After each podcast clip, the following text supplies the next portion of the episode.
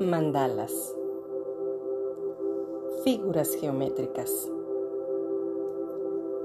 Para definir las figuras geométricas se emplean a menudo abstracciones como el punto, la línea y el plano, las cuales son a su vez consideradas figuras en la geometría.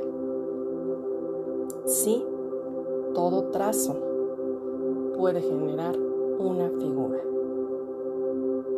Genera tu mandala, genera tus trazos y dales vida y color. Yo soy tu amiga Annie Girón. Gracias, gracias, gracias.